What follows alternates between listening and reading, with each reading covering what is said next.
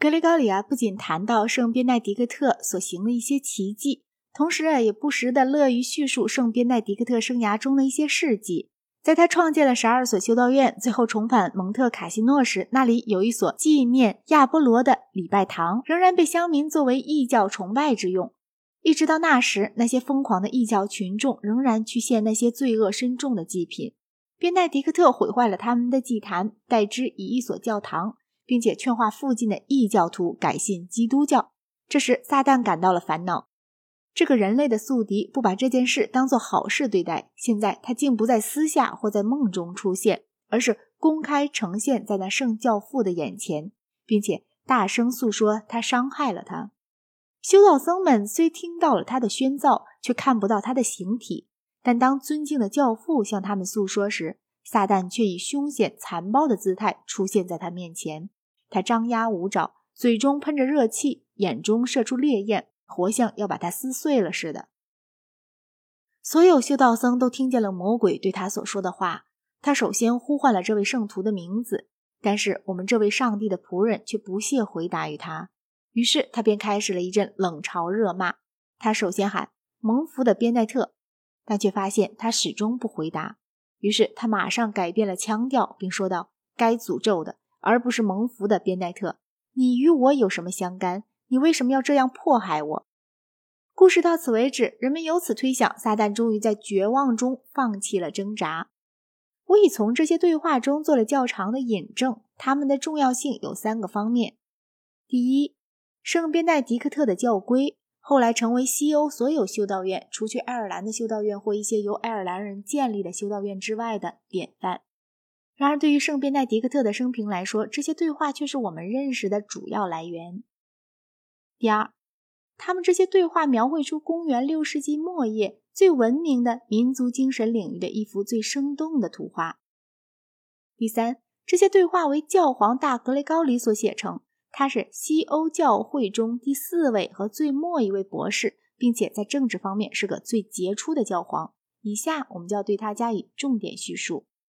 诺桑普顿副监督 W.H. 赫顿牧师断言，大格雷高里是六世纪最伟大的人物。他说，只有查士丁尼皇帝和圣边奈迪克特是他的匹敌。他们三人诚然对未来的时代起过深远的影响。查士丁尼由于他的法典，边奈迪克特由于他的教规，而大格雷高里则由于他所带来的教廷权的增长。在我所引用的这些对话中，他虽然显得稚气和轻信，但是作为一个政治家，他却非常机敏、专善和十分清楚地体会到，面对着一个复杂、变化弥长的世界，他能有些什么成就。这一对照是颇为令人惊奇的。在行动上最有力的人物，往往在精神上却属于二流。大格雷高里是以格雷高里为名的初代教皇，约于公元540年生于罗马一个富有的贵族家庭。他的祖父于官居后，好像也曾做过教皇。他本人在青年时代有过一所宫殿和巨大的财产。他受过当时人们认为良好的教育，虽然这并不包括希腊语文知识。尽管他在君士坦丁堡住了有六年之久，但却从未学会希腊语文。公元573年，他做过罗马市市长，但是因为宗教需要他，所以他便辞去了市长的职务，为建立修道院。和周际平民捐献了所有的家财，他把自己的宫殿变成了僧舍，而自己变成了一个边奈迪克特教派的教士。他专心致力于潜修和苦行，以致使自己的健康受到长期的损害。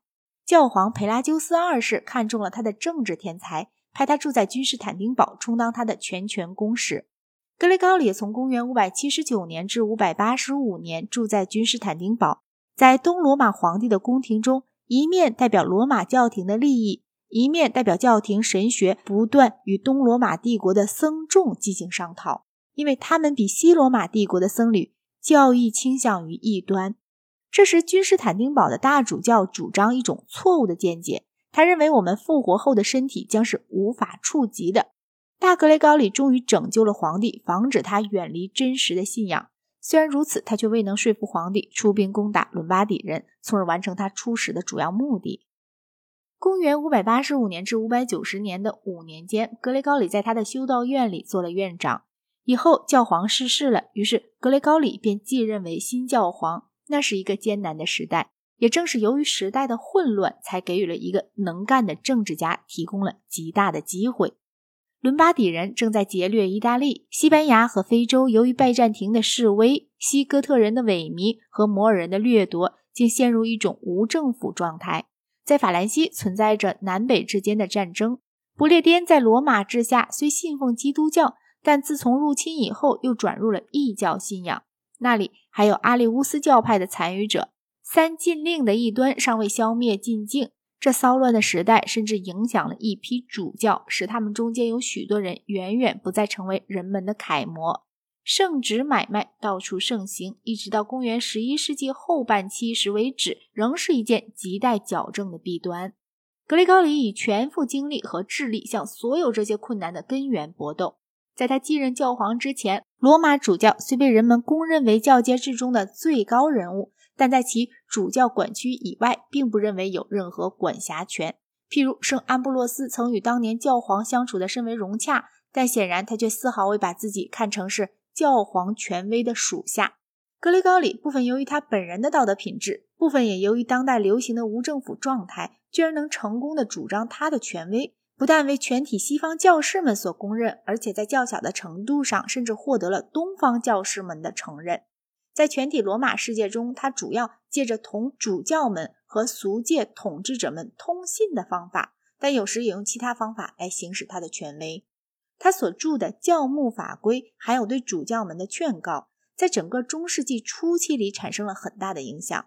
这本教规啊，旨在作为主教们的职务指南，而且这样为他们所接受了。这本书本来是为拉温纳的主教们写的，但同时他也把它交送给了比耶的主教。在查理曼治下，主教们在受任圣职时才被德语授予此书。阿尔弗莱德大帝把这本书译成了盎格鲁撒克逊语，在东罗马则以希腊文刊行于世。他对主教们给予健全的、即或并不惊人的忠告，即或并不惊人的忠告，比如劝告他们不可玩忽职守等。同时，书中也告诉他们不可批评那些统治者，如果他们不听从教会的劝告，那么却需使他们经常受到。地狱结火的威胁。